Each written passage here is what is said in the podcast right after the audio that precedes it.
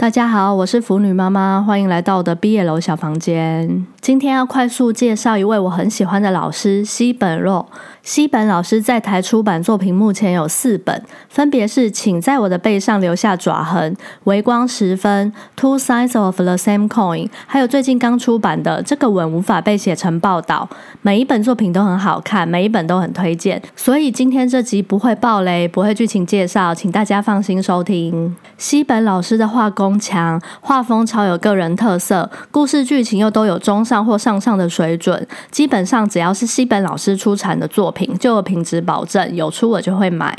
像最近刚出版的这本《这个吻无法被写成报道》，是艺人和狗仔的故事，是四本作品中我觉得剧情比较普通的一本。虽然说普通，但还是在一般水准之上。不过这本的重点是小公本田龙哦，实在太帅了！小公有魅力到我光看人物就饱了，剧情什么的根本就不重要。西本老师画的人物肌肉线条，看了只有啊死可以形容了。这本书《腐女妈妈》，我唯一觉得有点可惜的是，小宫本田龙的造型太少了，好想看龙的更多不同造型，这点真的有点小遗憾。不过，如果是像腐女妈妈我一样只想舔舐肌肉线条的，这本超级推荐入手。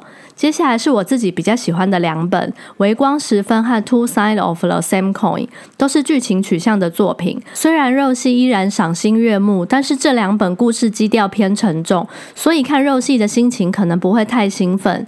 再来要特别提的是，《Two Sides of the Same Coin》的剧情可能是某些人的重度地雷区，但是暴雷又会少了很多观赏乐趣。腐女妈妈的三观已经很歪，任何形式的 BL 几乎都可以接受，所以大家就自己斟酌要不要看了。